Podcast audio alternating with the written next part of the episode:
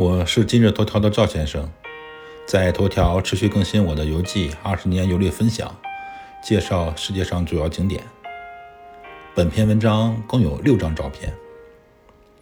截至这篇游记，和美女导游在瑞士的二人世界告一段落。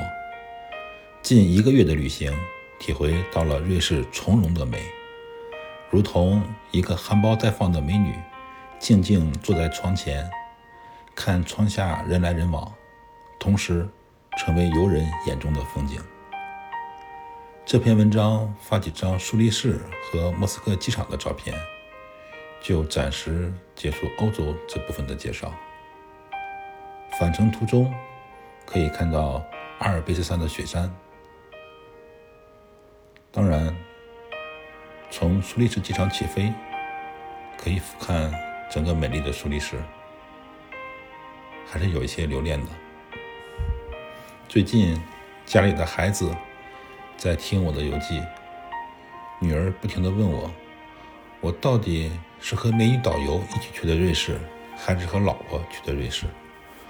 我告诉女儿，老婆就是美女导游。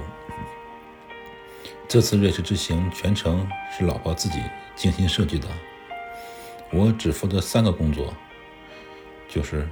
拍照、问路和买单，和老婆二人在瑞士游玩了近一个月，心情很放松。从下一篇游记开始，我要陆续介绍非洲、太平洋、亚洲的一些旅行经历。首先，从中东的以色列开始，请网友们期待并且关注。赵先生，二零二一年八月五日。